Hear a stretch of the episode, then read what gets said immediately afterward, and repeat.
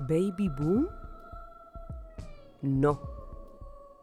Son embarazos no deseados. Según la ONU, post pandemia habrá 7 millones de embarazos no deseados. 7 millones. Principalmente en naciones de medianos y bajos ingresos. 7 millones. 7 millones. 7 millones producto de cuántas millones de relaciones sexuales forzadas, o sea, violaciones, en confinamiento? En estos momentos hay muy difícil acceso a anticonceptivos, anticoncepción de emergencia, pastilla para el día después, abortos permitidos, o sean tres causales, y terapias VIH. No hay MISO, no hay información, no hay medidas sanitarias que den confianza para asistir a centros de salud no hay salud reproductiva. Nuestros derechos sexuales y reproductivos no están en el plan de emergencia del gobierno. Los derechos sexuales y reproductivos de mujeres y cuerpos gestantes no están en cuarentena.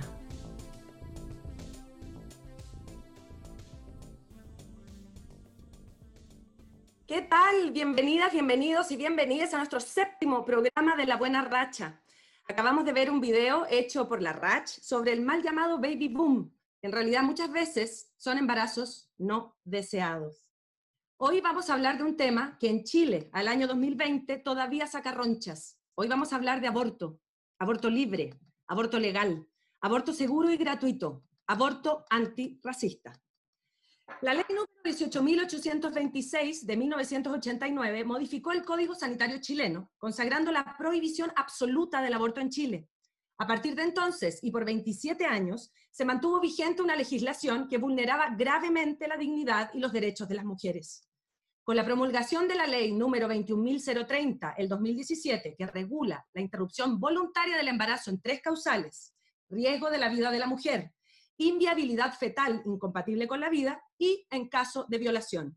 Con esto Chile dio un importante y necesario paso, pero hoy ya no es suficiente, porque se ha demostrado que esta ley no resuelve el problema respecto de otras causales y situaciones que llevan a las mujeres a interrumpir sus embarazos.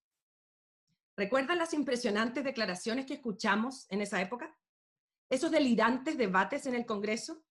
Bueno, antes que nada, quiero decirle a las personas que son antiaborto o mal llamadas pro vida, que se saquen de una vez por todas la imagen de la cabeza, que si se llegara a aprobar una ley integral de aborto, las mujeres no vamos a correr a hacernos abortos en masa, como si fuera un deporte.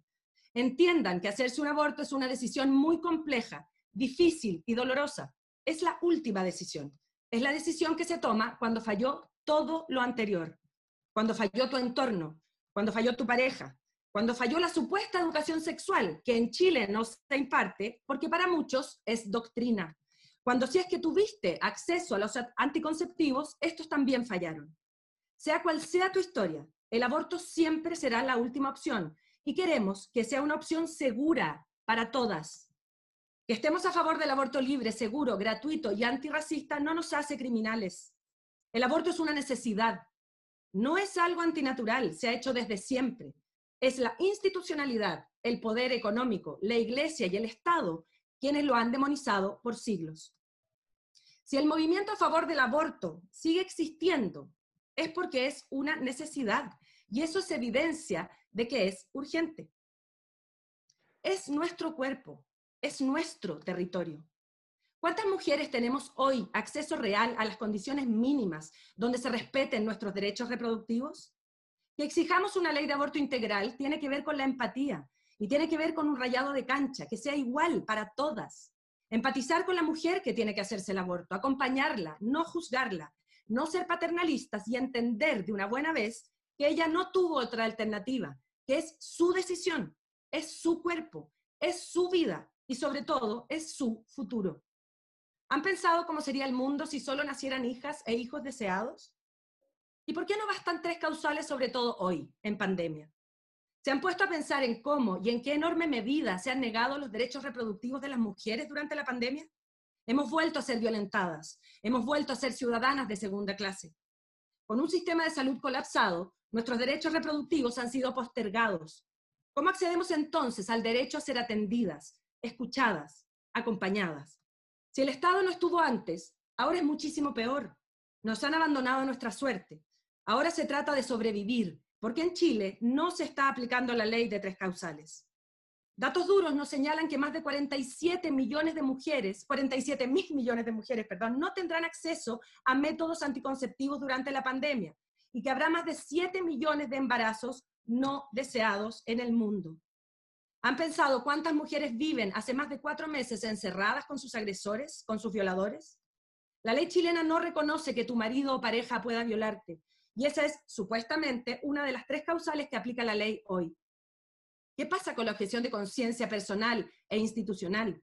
Hay localidades en Chile donde simplemente no hay manera de acceder a las tres causales porque todos los estamentos de salud y sus médicos se declararon objetores de conciencia. El sistema de salud, además, es racista y clasista. ¿Por qué se acepta en Chile que esto suceda? ¿Hasta cuándo permitimos que un sistema de salud, un tema de salud pública, disculpen, se transforme en una discusión ética, religiosa, moral? Porque las creencias de algunas no pueden ni deben ser ley de todas. ¿Cuál es el verdadero derecho que tiene cada mujer sobre su propio cuerpo? Hoy en Chile la potestad de nuestros cuerpos es del Estado. Las mujeres no somos un envase. Las mujeres podemos decidir no tener hijos. Las mujeres somos sujetos de derecho. En Chile se hacen más de 200.000 abortos clandestinos al año. Es una realidad. Siempre lo ha sido. Queremos una ley de aborto libre, seguro y gratuito, porque queremos que todas las mujeres tengan acceso a ello, no solo quienes tienen los medios para hacerlo, porque el aborto también es un tema de clases. No queremos más niñas ni mujeres muertas por abortar, porque solo las mujeres pobres mueren por abortos en Chile.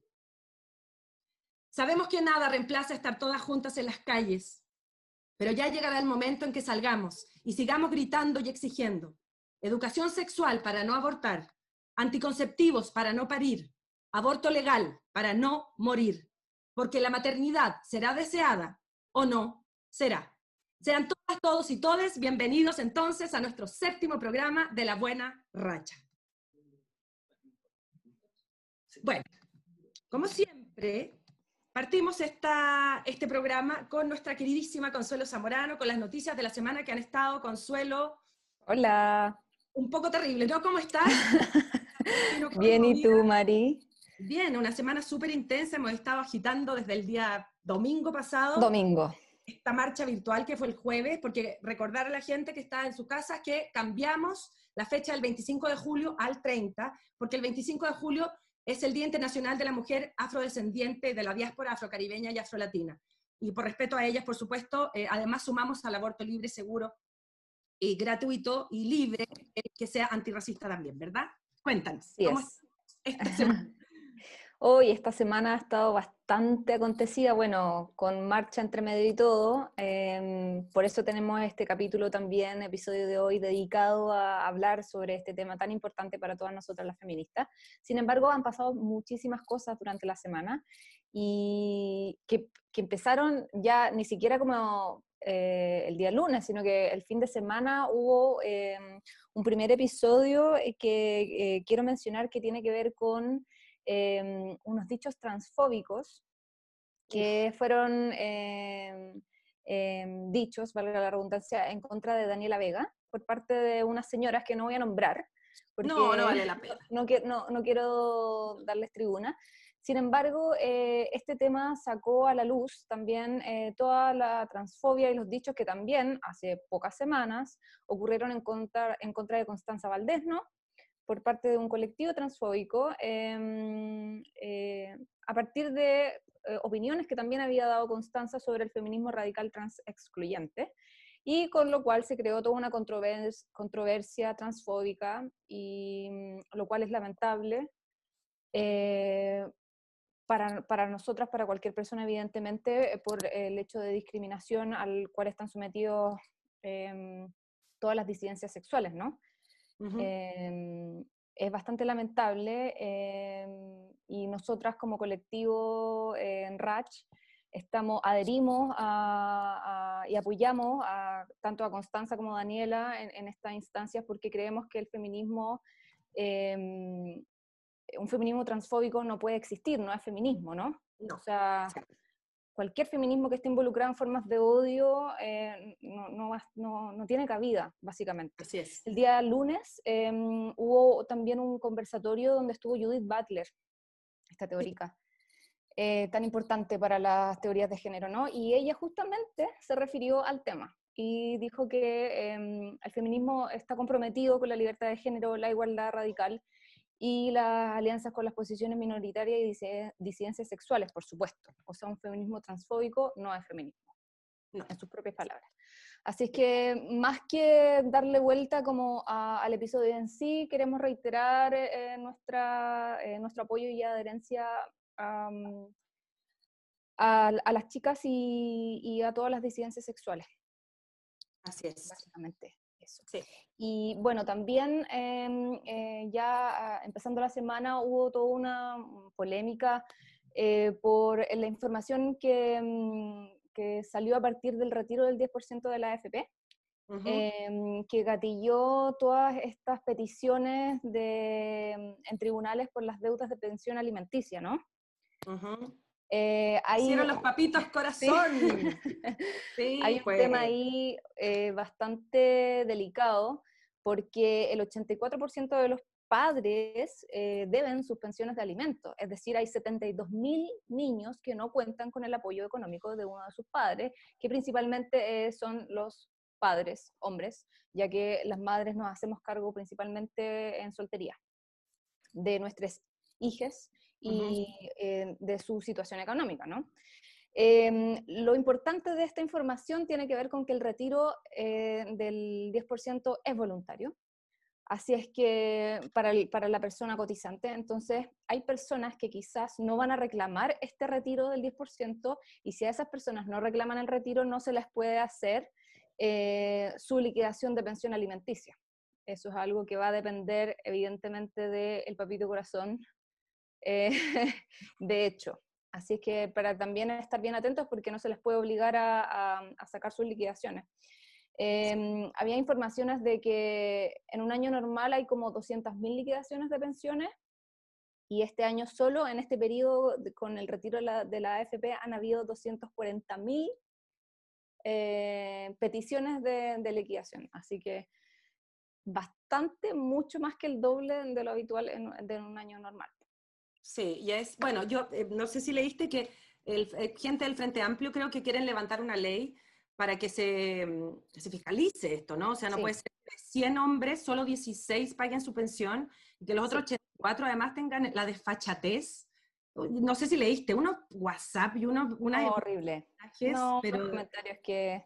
O sea, no vale la pena tampoco... No, tampoco nombrarlo, pero sí dejar en claro que la ley no es igual para mujeres y para hombres. O sea, yo, por supuesto que no es. Corazón no deberían tener acceso a ningún tipo de crédito. Debería no, y, sistema antes, ¿no? O sea, paga tu deuda y después tendrás acceso a, tus bienes o qué sé yo. Sí, no, y finalmente también todo el sistema judicial, el sistema de mediación, de pensiones, de, mm, de visitas y todo lo que tiene que ver con em, los derechos que tienen los niños em, con respecto a sus padres y sus madres y las tutorías, eh, es bastante desigual porque la ley no está del lado de la persona que cría, básicamente. La ley eh, tiene una cierta mm, idea de justicia que, que, no es tal porque siempre la persona que cuida está en desventaja en una eh, violencia económica o otro tipo de, de violencias que son más sistémicas. Así que sería bastante bueno que el Frente Amplio lo hiciera, se pusiera los pantalones también. Así es. Sí, ya, ya es hora. Sí, no, bastante. Bueno, también a mitad de semana tuvimos este cambio de gabinete, que hubo oh. un enroque, un enroque de juego de la sillita musical, básicamente cambiando unos por otros, que lo lamentable es que mm, fortalece la postura del rechazo y la ideología eh, de ese lado, ¿no? Digámoslo las cosas como son, nos llenamos de pinochetistas de nuevo. Sí, de nuevo. Sí, o sea, Víctor Pérez con todas sus letras. O sea, perdón, partimos, claro, la primera acción, de hecho era, mira, ni siquiera iba a mencionar lo otro porque ya da lo mismo, pero claro, la primera acción de Víctor Pérez, actual ministro del Interior, es ir a la Araucanía y eh, poner como acciones Básicamente, lo que estaba pasando ahí, bueno, sabemos toda la situación de huelga de hambre eh, en la que están los comuneros mapuches hace ya 90 días, eh, por eh, los derechos de los presos políticos, entre los cuales está el machi Celestino Córdoba. Pero además de a, eso se le sumó que ah, había cinco municipios que estaban en toma. Sí. También, por las mismas razones. Eh, todas las manifestaciones que han habido en la región y todo eso, él llegó básicamente a poner orden um, y mm, en, acciones claramente em, violentas, también. Sí, por supuesto. O sea, eh, en mitad de semana, eh, no sé si todos se enteraron, pero fue conocido el caso de Daniela Sierra Soto también, esta abogada que fue privada de libertad durante dos días. Sin embargo, ella era una madre lactante, con un hijo eh, lactante que necesitaba de su madre y a la cual se le negó por dos días estar con su hijo hasta que después finalmente se le permitió un arresto domiciliario total. Sin embargo, ese tipo de acciones a la altura, o sea, acciones como si fueran eh, terroristas, sin embargo era una manifestación política. O sea, dejan en claridad que, que hay una alta eh, necesidad de, mm, de, ejercer autoridad ahí. O sea, como si tu primera acción es ir para allá, es una clara em, manifestación de, de, abuso, ¿no? De poder. Sí, mira, acá Eiturriaga 34 nos dice que es grave que una persona que avaló a Pinochet, fanático de Pinochet más que avalar, y caminó detrás de Paul Schaeffer, sea hoy el vicepresidente del país. A mí me parece súper grave también. Sí, no, Víctor Díaz. Eh, también, claro, hoy día salieron una noticia, eh, Víctor Pérez, perdón, eh, noticias sobre informes de Colonia y Dignidad, todo eso, sí. si se quieren informar. Sí. Está todo ahí. Lo bueno es que ahora en redes sociales y con la pandemia estamos corriendo el velo y se, y se sabe todo. Sí, Ahora, no, por supuesto. El poder es el poder. Entonces, además, esta gente no solo tiene el poder económico, sino que el poder de las armas. Por eso son tan peligrosos, ¿no? Así que hay que estar atentas y atentos a todo. Súper atentos. Todos también los montajes que están existiendo, o sea, como este tren que se descarriló hace unos pocos días atrás, o sea, francamente. Eh, estar muy atentos a todos los montajes. Em, bueno, también eh, durante la semana hubo una pequeña polémica a partir, bueno, con el tema de la semana, violencia sexual, eh, una polémica tras una lámina del Mineduc. Eh, sí, una lámina para estudiantes de cuarto básico en la cual eh, se estipulaba que beber alcohol aumentaba los riesgos de ser atacada sexualmente, o sea, francamente. Eh, y la red de educadora Redafem, feminista, sacó como una, una contraargumentación en la cual sostenía varias razones por las cuales esto no era real. Y una de las cosas que manifestaban es que el 62% de los abusos sexuales en niños, niñas y adolescentes ocurren en sus hogares, básicamente. Eh, también el abuso del alcohol y las drogas en la infancia y adolescencia eh, en general es consecuencia de una situación de abuso sexual, vulneración o maltrato y no al revés. Y en, Chile, en general, eh, el consumo perjudicial de alcohol lo ejercen los hombres, más que las mujeres, la mayor cantidad. No, y además, em, una vez más, se vuelve a, echar la culpa a las mujeres. O sea, no, claro. Es casi tu responsabilidad que te violen. Es, o sea, se, se, hace que perdure. Eh, no, por supuesto, no nos permite avanzar porque finalmente seguimos siendo los culpables de los abusos eh, y de la violencia machista, patriarcal, em, y no permite que, o sea, perdone una lámina para cuarto básico. Nuestras niñas, nuestras jóvenes crezcan eh, pensando que ellas son las culpables de, de, cualquier tipo de abuso o acoso, ¿no? Bueno, esa lámina fue sacada el mismo día que existió la polémica, pero, pero igual la polémica está y es muy importante que abramos los ojos ante todo este tipo de acciones, ¿no? Em, porque hay que estar muy alertas si queremos, em, desde pequeñas y de pequeños, eh, dar eh, señales claras con respecto a, a, lo que ocurre en realidad con la violencia eh, sexual en niños y niños. Perfecto. Y bueno, en relación a lo mismo, estos días em, hubo bastantes em, recordatorios con respecto a crímenes que ocurrieron eh, a partir de violencia sexual. eh, son los casos de Ana Koch y Gabriela Marín. ¿no? Ay, sí, sí. Eh, bueno, mañana, el 2 de agosto, se cumplirían tres años de la muerte de Ana. Eh, y este es el caso de esta chica lesbiana, en el cual la fiscal Mitzi Enríquez insistió en que la causa de su muerte fue una sobredosis, sin participación de tercero, a pesar de que su cuerpo fue encontrado con rastros evidentes de violencia sexual y violencia física. O sea, aún así, la justicia patriarcal sigue obstaculizando los casos de, estas disidencias sexuales de, de, lesbianas, ¿no? Sí. O sea, han pasado tres años, los, antecedentes están eh, y los involucrados están ahí. Claramente, después, ¿no? Después se preguntan por qué las feministas radicalizamos el movimiento. Por supuesto. O sea, y el otro caso, el de Gabriela. De otra manera. Hay que seguir empujando, es la única manera. Y el otro caso de Gabriela, que es horrible también, que es esta chica parvularia de 23 años, que hace 8 años fue violada, fue golpeada, fue torturada por tres hombres en San Fernando. San Fernando, perdón. San eh, Fernando. Sí, San Fernando. San Fernando sí. Eh, y a un mes de su violación se terminó suicidando.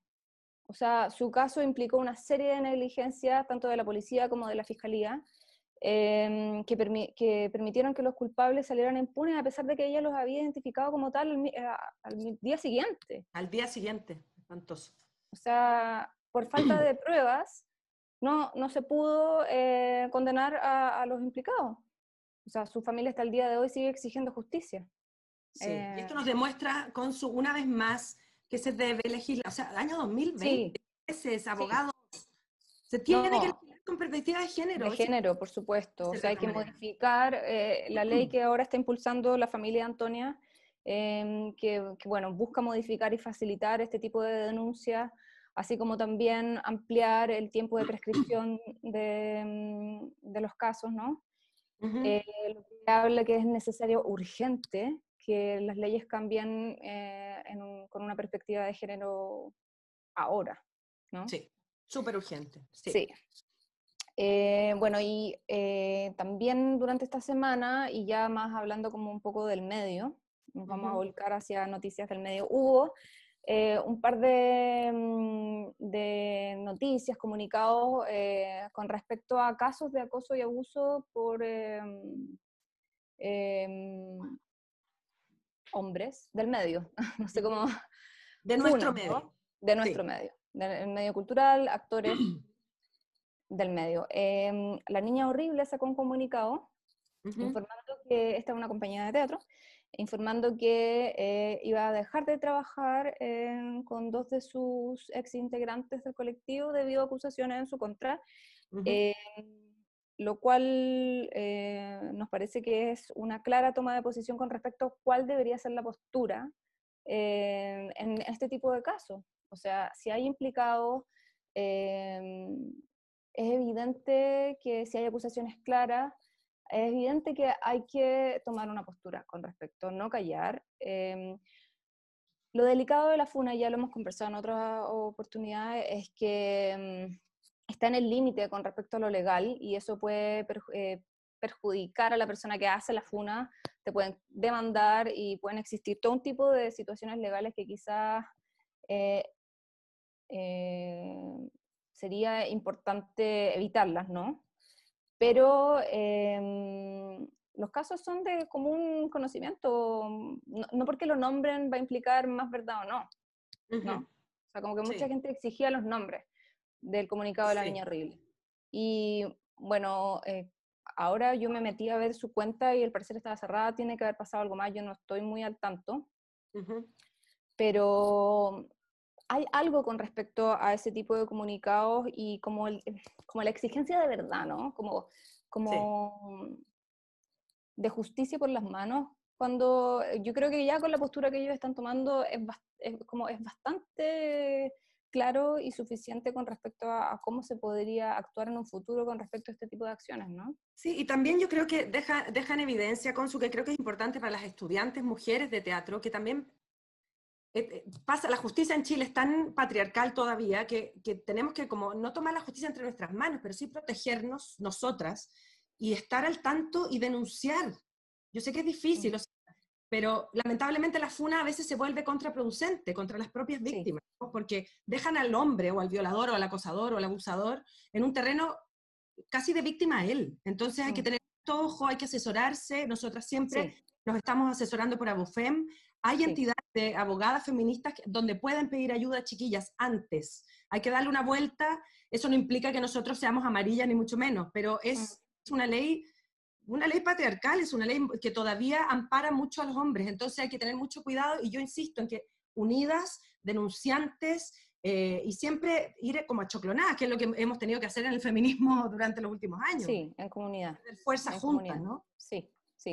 Sí, es importante. Hay bastantes redes, como tú dices, Mariana, de, para informarse y asesorarse en estos casos.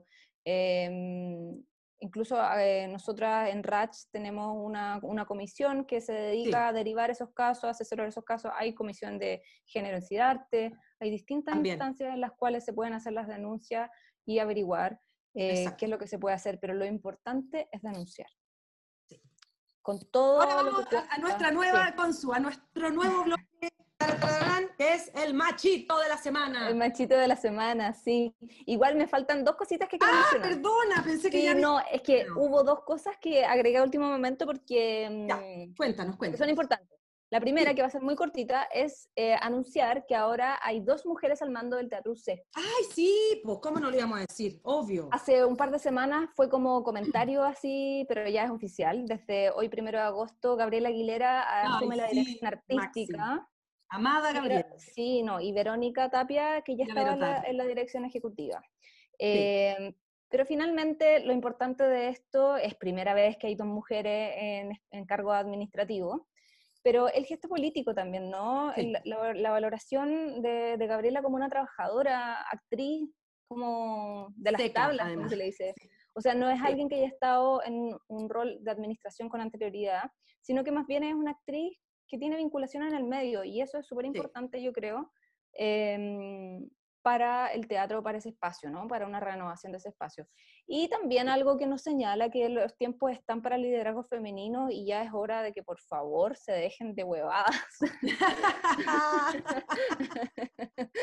Tal Y cual, claro, literal, sí, sí. y abramos la- las grandes alamedas para nosotros también, ¿no? Sí, porque hay muchas mujeres y muy Todas, en todos los ámbitos. Así totalmente. Bueno, y lo último que quiero mencionar em, tiene que ver con que hoy día salió a la luz eh, la carta que cin- 54 organizaciones culturales eh, le enviaron al Ministerio de las Culturas, las Artes y el Patrimonio, eh, en la cual anuncian que se retiran de las mesas de trabajo con, con el Ministerio y la ministra.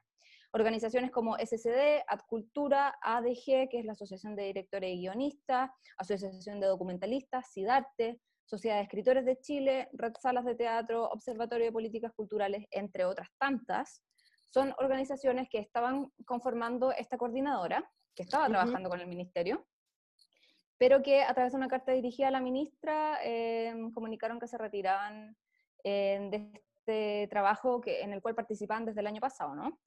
El motivo es que las mesas de trabajo son simple instancia informativa, no tienen ningún carácter de participación y resolución. O sea, el ministerio va, informa lo que va a hacer y ya está. Ujú. Y las organizaciones acusan, em, por supuesto, que no son escuchados, em, no han sido recogidas sus propuestas de trabajo.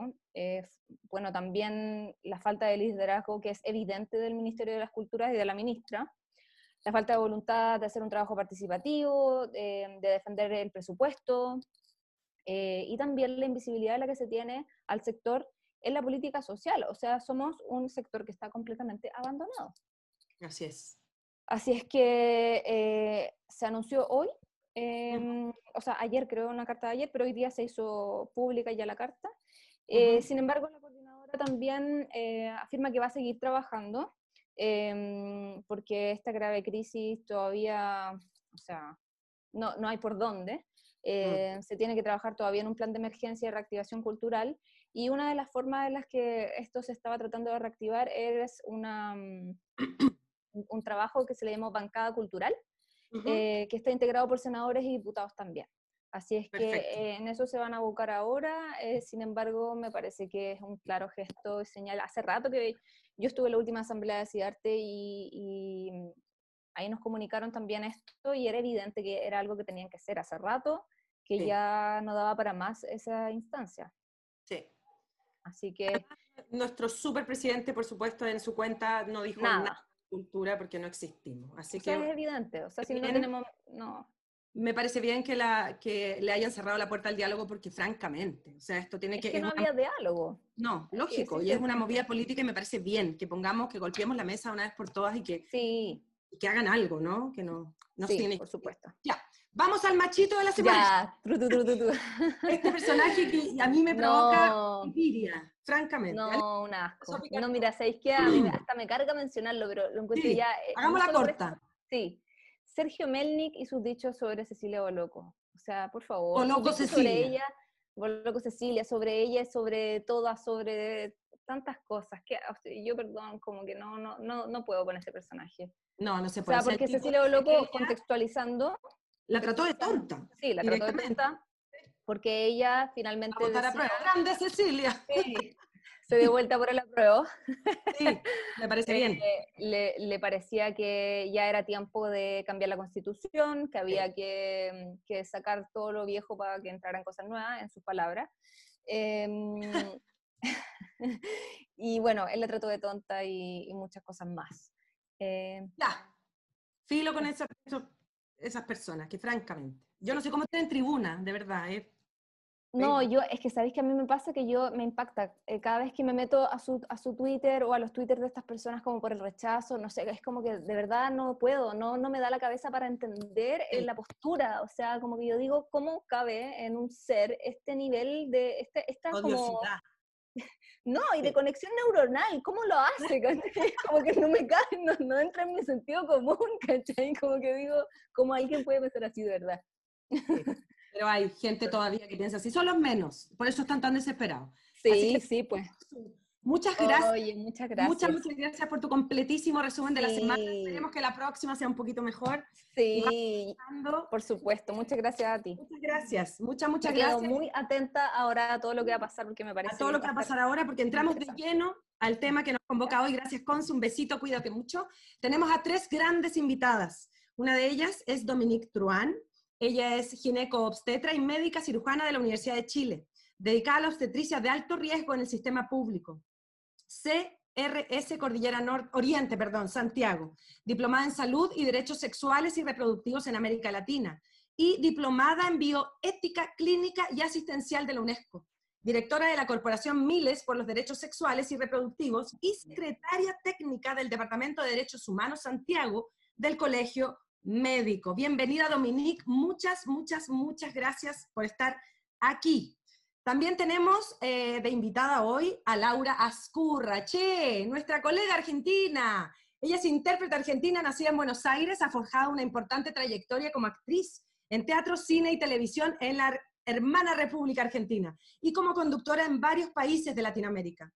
Comenzó a hacer cine a los 14 años, muy pequeña, y participó además ahora últimamente en el nacimiento de la colectiva de actrices argentinas en marzo del 2018, en la lucha visibilizar la necesidad del proyecto de ley para un aborto legal, seguro y gratuito. Desde allí, la colectiva fue creciendo y expandiendo sus acciones con mucho aprendizaje, organización y formación en los temas. Bienvenida, Laura, muchas gracias por estar acá. Nuestra tercera invitada es Camila Maturana, ella es abogada, feminista, integrante de Corporación Humanas, Centro de Estudios y Acción Política Feminista, que promueve y defiende los derechos humanos de las mujeres y la justicia de género en Chile y Latinoamérica. Es autora del libro Derechos Sexuales y Reproductivos en Chile y coautora de Femicidio en Chile. Muchas gracias, chiquillas, a las tres por estar acá. Muchas, muchas gracias. De verdad, para nosotras es muy importante que hablemos sobre este tema que nos convoca hoy. Para empezar, Dominique nos va a mostrar unas láminas explicativas de qué va el tema del aborto hoy. Bueno, buenas noches Mariana y estoy muy agradecida de participar de este programa de Actrices Chile. Em, les quiero mostrar estas diapositivas para poner en contexto la discusión, ¿ya? Y que aclaremos algunos conceptos que a mi parecer son claves.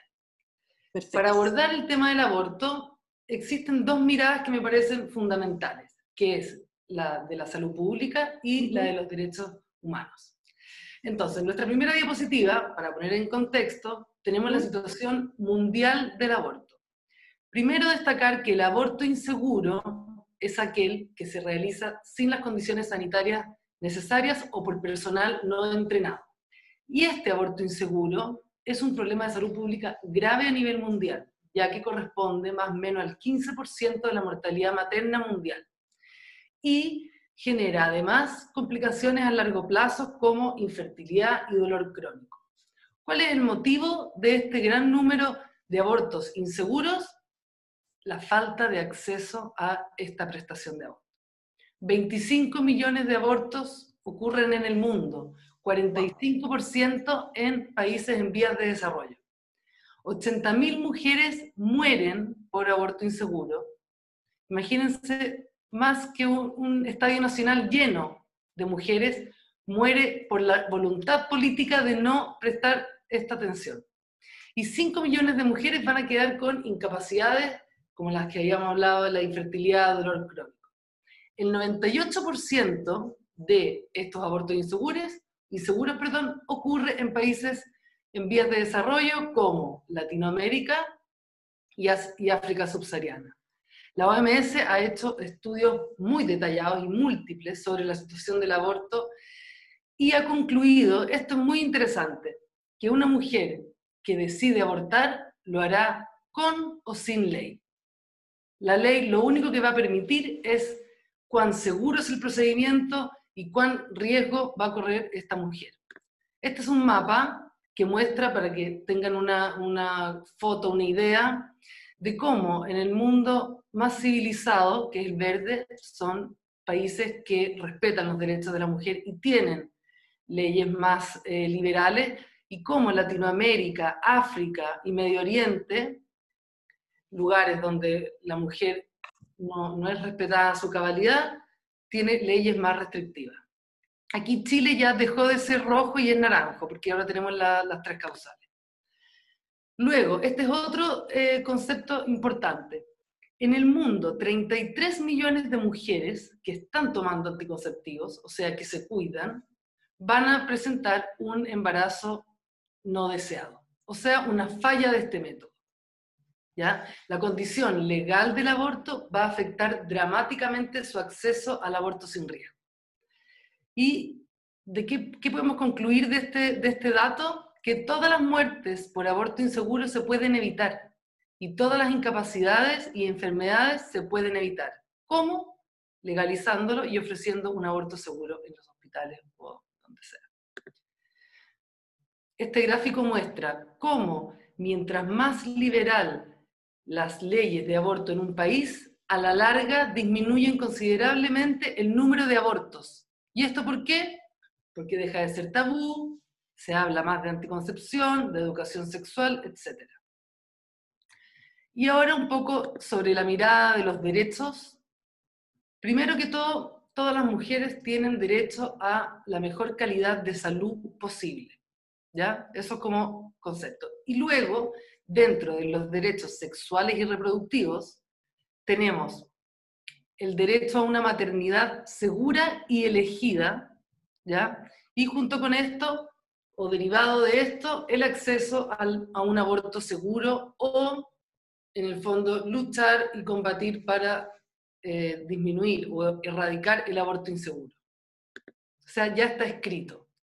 Y aquí traje una lámina para mostrar qué está pasando en Chile ahora. El año pasado, el 2019, eh, se constituyeron 818 casos de aborto, eh, de los cuales la primera causal fueron 32%, luego el 50% causal 2, que es la malformación incompatible con la vida, y fíjense cómo la violación es la menor, y esto se ha repetido desde la promulgación de la ley, un 16%. O sea, se cae el argumento de que las mujeres iban a hacer fila para abortar. Para ir a abortar como deporte, claro. Eso es todo. Perfecto, Dominique, muchas gracias. Qué, qué interesante y súper decidor gráfico, y yo, claro, estamos hablando aquí de un tema de salud pública, ¿no? Esto, convencerse que no es un tema moral ni religioso. Y quiero preguntarle a cada una de ustedes, eh, quiero saber, Laura y Camila, em, ¿qué significa para cada una de ustedes el, el quehacer diario, digamos, en qué, en qué consiste, en, por qué hay que reivindicar de una vez por todas el aborto libre y seguro?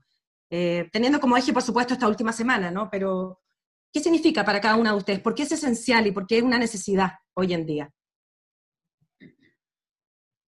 Camila.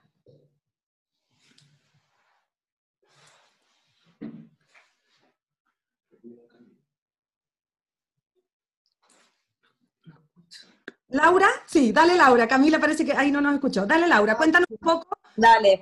Bueno, gracias por esta invitación, primero y principal. Un beso enorme a todos quienes están allí del otro lado. Es maravilloso esto que proponen. Estoy alucinada escuchando. A partir de ahora me voy a ir a ver los, los episodios anteriores eh, porque es muy, es muy interesante que, hablen de esto, de la manera que lo hacen y que además este, no nos detenga este momento, no nos detenga la cuarentena, no nos detenga este momento inédito global. Eh, así que muchas gracias. Em, yo creo que, bueno, desde nuestro lugar, eh, la lucha por el aborto ha sido siempre como un faro muy, muy importante en poner el, el, acento en que primero que todo es justicia social, ¿no? Eh, cuando nosotras, junto con las compañeras, las actrices, empezamos a, reunirnos y a juntarnos y a involucrarnos con este tema, que fue en marzo del 2018, em, yo creo que ahí hubo una, em, empatía explícita en, nuestro rol, ¿no? De alguna manera las actrices tenemos como esa, ese músculo ejercitado de poder ponernos en los zapatos de otra persona que quizás no tiene nada que ver este, con nosotras eh, eh, su realidad, pero que podemos tener ese ejercicio de empatía. Meternos en un tema, además, que siempre estuvo eh, oculto, clandestino, que siempre se hablaba por debajo, ¿no? Todo lo que, lo que estaba referido a esta temática y que en algún punto todos nosotros tenemos algún caso de aborto muy cercano en nuestra vida. Entonces, ¿por qué estar eh, em, fomentando esa hipocresía en el siglo XXI, cuando ya las cosas empiezan a plantearse de otra manera, donde queremos sacarnos justamente esos velos y salir de la clandestinidad de un montón de otras cosas? ¿No es cierto? Entonces, entender que, la práctica de un aborto legal, seguro y gratuito es esto mismo que, comentabas al principio, ¿no es cierto? No, no, Mariana, que no, no, no estamos promocionando, no estamos recomendando que el aborto sea una práctica como de, de, forma anticonceptiva, sino que o sea, de hacerlo en el, en el, hecho de tener que llevar a cabo esta acción, bueno, que sea de la manera más segura, más responsable y abrazando la salud de cualquier cuerpo gestante con la clase social que sea, ¿no es cierto? Entonces creo que visibilizar esto y empezar a hablar de, temas que han sido tabú toda la vida, es de alguna manera empezar a acercarnos a una eh, sociedad y a una humanidad un poquito más honesta, ¿no? Y ahí, a partir de ahí, bueno, se empiezan a desprender un montón de otros eslabones. Porque si hablamos de que no tenemos todavía el derecho y la autonomía de decidir sobre nuestros cuerpos, eh, ahí, bueno, empezamos a advertir también que tenemos muchísimas diferencias eh, con respecto a, los hombres, ¿no? Y, lo que ha sido la, la cosmovisión patriarcal a lo largo de la historia y que todavía sigue sucediendo. ¿No? Y creo que también por eso es tan incómodo este momento, porque estamos moviendo estructuras muy fuertes en donde no saben cómo posicionarse, porque claro, están, están saliendo de su zona de privilegios y de confort, exponiendo eh, y visibilizando que verdaderamente las cosas tienen que ser distintas y que no son equitativas ni igualitarias para todos. Entonces, bienvenido sea este, este momento de, de lucha, este momento de poder abrazarnos entre, entre todos, todes y todas, eh, en esta deconstrucción súper fuerte de, un sistema patriarcal. No puedo dejar de pensar en este sistema patriarcal como hijo directo del capitalismo, que está totalmente desvencijado y en descomposición y que también por eso está arañando lo que puede de, de, un viejo esquema que ya no nos pertenece y que ya vemos cómo están las cosas totalmente desfasadas, desequilibradas y, seguimos oprimiendo, seguimos oprimiendo a, las clases trabajadoras, seguimos oprimiendo a las mujeres, seguimos oprimiendo a los países que no pueden terminar de desarrollarse, seguimos oprimiendo a la tierra, exigiéndole monocultivos, exigiéndole alimentación eh, drogada y manipulada. Entonces, ahí cuando digo que una cosa empieza a desprender la otra. No podemos estar hablando solamente de la justicia social por el aborto legal, seguro y gratuito, cuando también empezamos a advertir todo esto otro. Entonces, eh, bueno, creo que la lucha eh, es, es, cruel y es mucha, como diría un tango argentino. Eh, y después, si quieren, les explico un poquito de cómo está la situación en Argentina respecto a la ley en este momento. Perfecto, ya vamos a hablar de eso. nos vamos ahora, chiquillas, a una pequeña pausa porque esto hay que reiniciarlo. quiero leer un comentario pequeñito que dice, importante que nuestra nueva constitución integre los derechos sexuales y reproductivos. Debemos elegir muy bien a nuestros constituyentes. Y otra mujer, Linda acá, dice, eh, María Paz, SN, yo soy cristiana, creo en Dios, pero quiero aborto libre, seguro y gratuito. Es un derecho. Volvemos con la opinión de Camila. No se vayan. La red de actrices chilenas te presenta Economía Feminista Ratch, con emprendimientos de productos y servicios realizados por actrices de nuestra red. Disfruta de un consumo creativo y sostenible. Economía Feminista Ratch. La Gregoriana Calendarios. Los calendarios gregorianos son aquellos en que encuentran las cuatro fases más importantes de la luna correspondiente a cada mes, donde además muestran los solsticios y equinoccios y por último, puedes ubicar los eclipses correspondientes del año. Puedes encontrarlos en el Instagram arroba ira-punto-ir. Juegos que cuentan. Emprendimiento familiar sustentable de juegos y juguetes de madera, fabricados en nuestro taller en Pelarco. Son juegos familiares e intergeneracionales. Con ellos podrás divertirte, compartir y relajarte. Además podrás desarrollar habilidades motrices, espaciales, concentración, desarrollo del trabajo en equipo y habilidades matemáticas. Instagram y Facebook Juegos que Cuentan. www.juegosquecuentan.cl Amagui Ghee es un alimento obtenido de la purificación de la mantequilla sin sal, mediante un proceso totalmente natural. Es puro y se le considera un alimento superior con propiedades terapéuticas. Es ideal para cocinar, freír y saltear. También puede ser usado para masajes y en cosmética regeneradora de la piel. Instagram, Facebook y Twitter, Amagui. Página web, amagui.cl.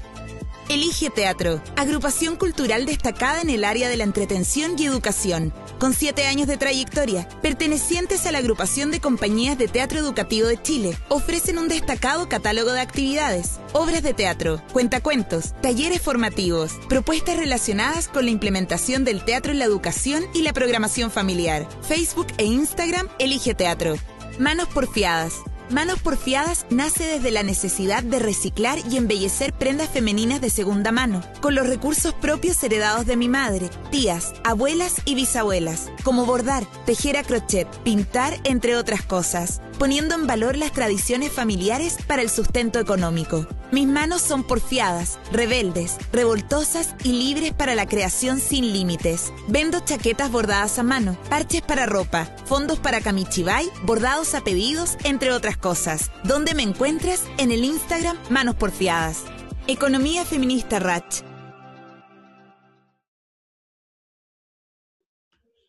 Ya estamos de vuelta en nuestro segundo bloque del séptimo programa de La Buena Racha. Hoy hablamos un tema muy importante para todas las mujeres es eh, el aborto. ¿Por qué no bastan tres causales? Sobre todo ahora que estamos en pandemia.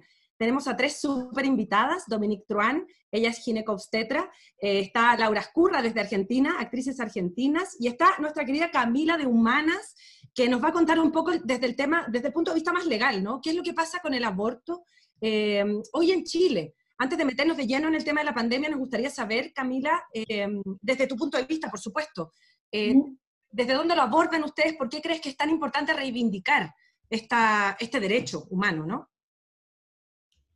Bueno, muy buenas noches a todas, a ti Mariana, saludarte, a todas las amigas de la RACH, a Dominique y a Laura, y encantada de estar en este programa. Bueno, nosotras como Corporación Humana y yo en lo personal tenemos la convicción profunda de que la maternidad eh, es una opción en la vida de las mujeres. La maternidad debe ser libremente elegida por nosotras las mujeres y eh, creemos que ninguna mujer, que ninguna adolescente, ninguna niña puede verse forzada a un embarazo o a la maternidad producto de la falta de educación sexual o debido a que no pudo acceder a métodos anticonceptivos, como estamos viendo, eh, lo vemos en tiempos normales, pero que se ha agudizado ahora en tiempos de pandemia, hablábamos recién en, la pausa, ¿cierto?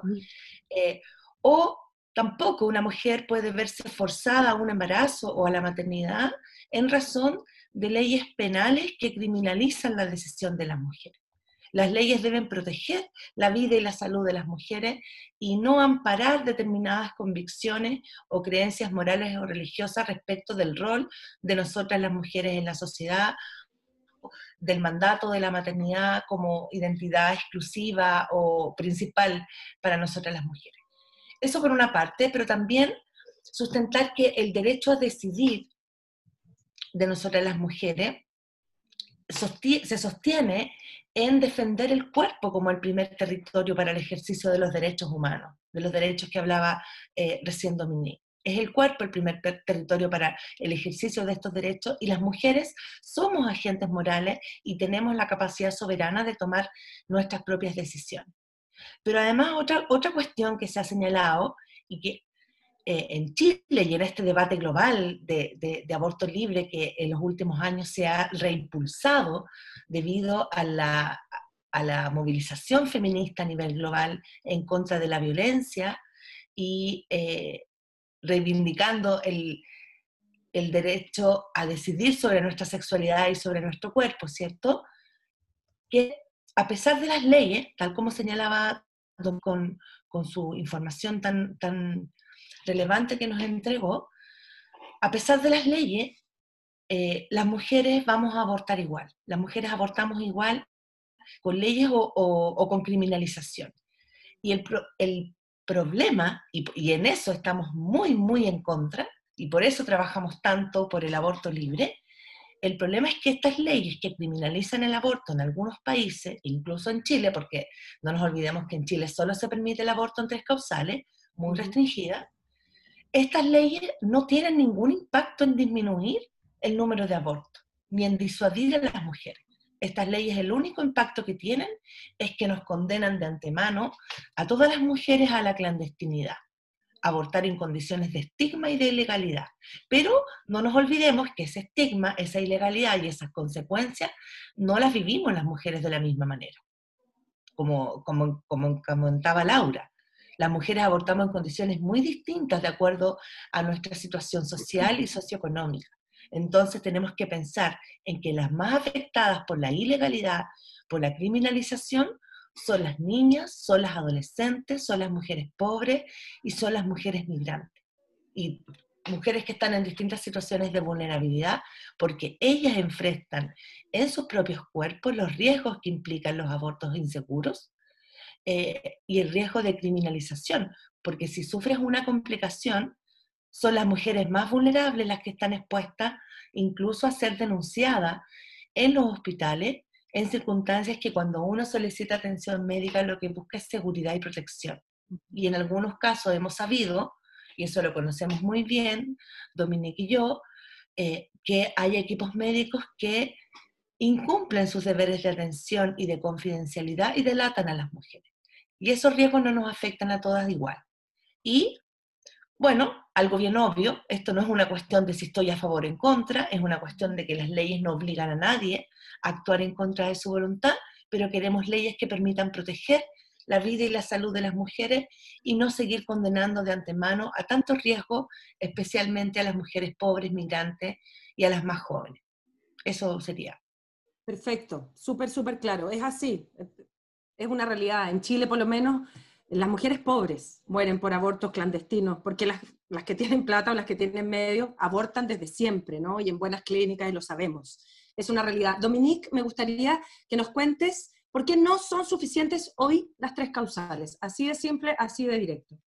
Mira, hay varios motivos para ir a las cifras y a la estadística. En Chile aproximadamente se producen entre 80 y 160 mil abortos. ¿ya? Y esta ley viene solamente a resolver el 5% de ellos. ¿Por qué? Porque son las tres causales. ¿Y cuáles tenemos las tres causales?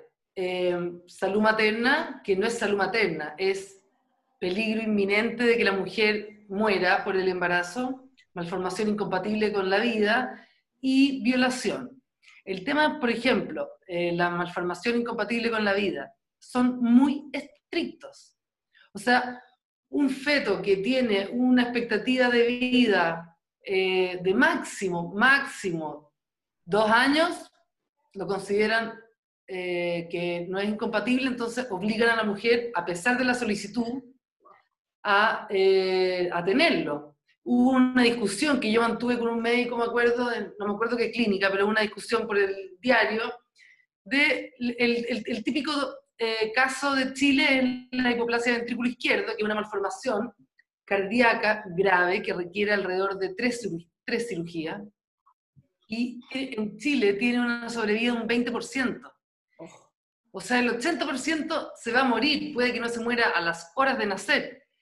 Y siguen negándole la opción del aborto a mujeres que quieren el aborto, porque saben que no quieren pasar por tres cirugías y con una expectativa de vida mala. Eh, entonces, la verdad que esta ley es muy insuficiente desde el punto de vista numérico, porque como te digo, son 5%. Además, por ejemplo, eh, se esperaba, más o menos considerando cuántas malformaciones incompatibles con la vida se, genera, se generan más o menos, eran 5.000.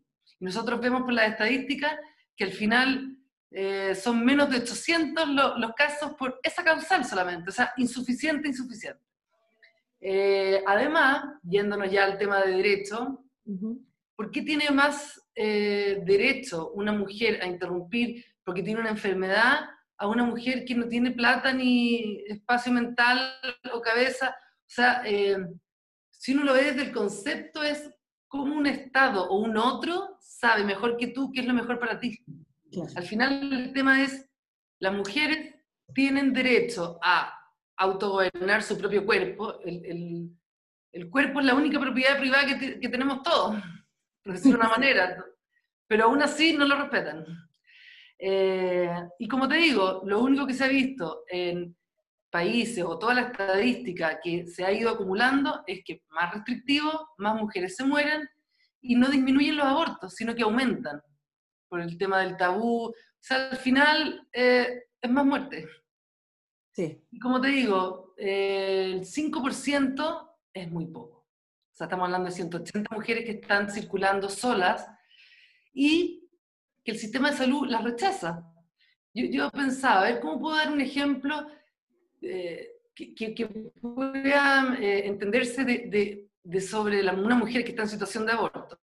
Entonces dije ya, una persona que está manejando en estado de ebriedad. Si tiene un accidente, va a la clínica y lo atienden. Nadie le dice, ay, pero ¿por qué estabas bajo los efectos del alcohol si eso es ilegal? Y las mujeres le rechazan y le rechazan y las criminalizan eh, si llegan con un, aborto, hasta con aborto espontáneo se ha visto que personal de salud ha hostigado a esas mujeres o insisten en preguntarle, se tomó algo, que al final son tratos crueles, inhumanos y degradantes. Eh, Camila lo sabe perfectamente. Entonces, por ningún lado, ni los números dan, ni la salud pública da, ni los derechos humanos, ni el año en que estamos, 2020. Sí. Pero y en ese sentido, Camila, me gustaría saber en lo legal, ¿qué hacemos? ¿Cómo, cómo podemos avanzar? ¿no? Eh, antes de meternos, insisto, de lleno en el tema en pandemia, queremos saber, están tocando el timbre en mi casa, queremos saber también la experiencia de Laura en Argentina, por supuesto, en qué estamos hoy en pandemia en Argentina y en Chile, pero Camila, ¿qué, qué podemos hacer las mujeres? ¿En qué está en este minuto la ley? ¿Cómo, no, cómo nos resguardamos? ¿Qué, ¿Qué podemos hacer? Bueno, que existe una demanda de las mujeres en Chile, que es una demanda global, por lo demás, lo vuelvo a señalar, por el aborto libre, seguro y gratuito, precisamente porque una ley como la que rige en la actualidad, que tanto tiempo costó por lo demás obtener, casi 30 años, hasta el 2017, es una ley que es absolutamente insuficiente, como señala Dominique, porque no se hace cargo de la realidad, mm. porque no se hace cargo de la realidad de las mujeres y las niñas en Chile, que abortamos por muchas otras razones distinta a estas tres causales muy estrictas y acotadas que dependen de la autorización eh, o del diagnóstico o de la determinación de la concurrencia de una causal que muchas veces se torna en una ruta eh, prácticamente imposible para las mujeres. Y además que está sujeta a un plazo que es bastante irreal, o sea, no podemos pensar que una niña de 13 años va a tener conocimiento de su embarazo y va a poder obtener atención antes de las 14 semanas. Eso ocurre en muy pocas situaciones y por eso tenemos las cifras tan eh, bajas eh, de acceso al aborto en las tres causales en Chile. O sea, estamos hablando, tenemos 120 eh, abortos por la causal violación en el año 2019, pero tenemos 2.500 denuncias de violación. Entonces, hay una disparidad completa que te muestra que la ley, como está funcionando, como está definida y como está funcionando, no se hace cargo ni siquiera de eso que solamente iba a resolver, que es las mujeres en Chile víctimas de violencia sexual no van a ser obligadas a llevar adelante ese embarazo. Y en la actualidad lo siguen siendo. Y por otra parte tenemos otro problema que es la objeción de conciencia, porque esta ley, que es una ley de causales, no una ley de plazo, no es que permita la decisión de las mujeres durante el primer trimestre o las 14 semanas o 18 semanas, como en otros países que reconocen la objeción de conciencia, aun cuando se trata de niñas violadas, aun cuando se trata de mujeres en riesgo de morir o de embarazos impiables, le permite a los equipos de salud de hospitales públicos, ni siquiera estamos hablando de hospitales privados, de hospitales públicos, a los funcionarios públicos, les permite decir, yo esto no, lo, no, no estoy de acuerdo y no voy a participar. Y tenemos un 46% de obstetras de hospitales públicos que le dicen a las mujeres y las niñas víctimas de violencia sexual yo no voy a participar en la interrupción de ese embarazo.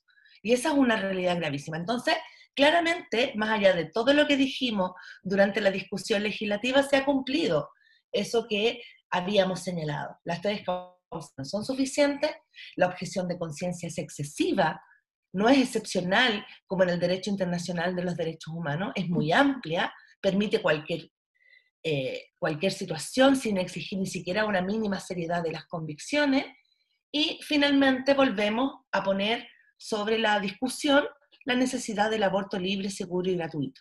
Y en esto se ha avanzado mucho a nivel social. El problema es que los tomadores de decisión no se han hecho cargo de ese debate social que está en las calles desde hace años. La pandemia nos tiene un poquito eh, concertadas respecto del modo de llevar de seguir sosteniendo la demanda por una vida libre de violencia que sostenemos las feministas en Chile y por el derecho a decidir respecto de nuestra sexualidad y de nuestro cuerpo. Pero sin duda el proceso constituyente, con todas las dificultades que ha enfrentado, es una oportunidad muy relevante para volver a poner en discusión qué tipo de sociedad queremos tener y qué rol tenemos las mujeres en la sociedad, porque las mujeres somos sujetas de derecho y no solo madres. Y cuando somos madres es porque lo hemos querido así. Así debiera ser para todas las mujeres. Así debiera ser. Eh, gracias, Camila. Laura, ¿nos puedes contar un poco cómo es el escenario actual en Argentina en relación a las prácticas de aborto? Bueno, acá tenemos más o menos las mismas tres causales que ustedes. El aborto es legal en la Argentina desde 1921 en estas tres causales.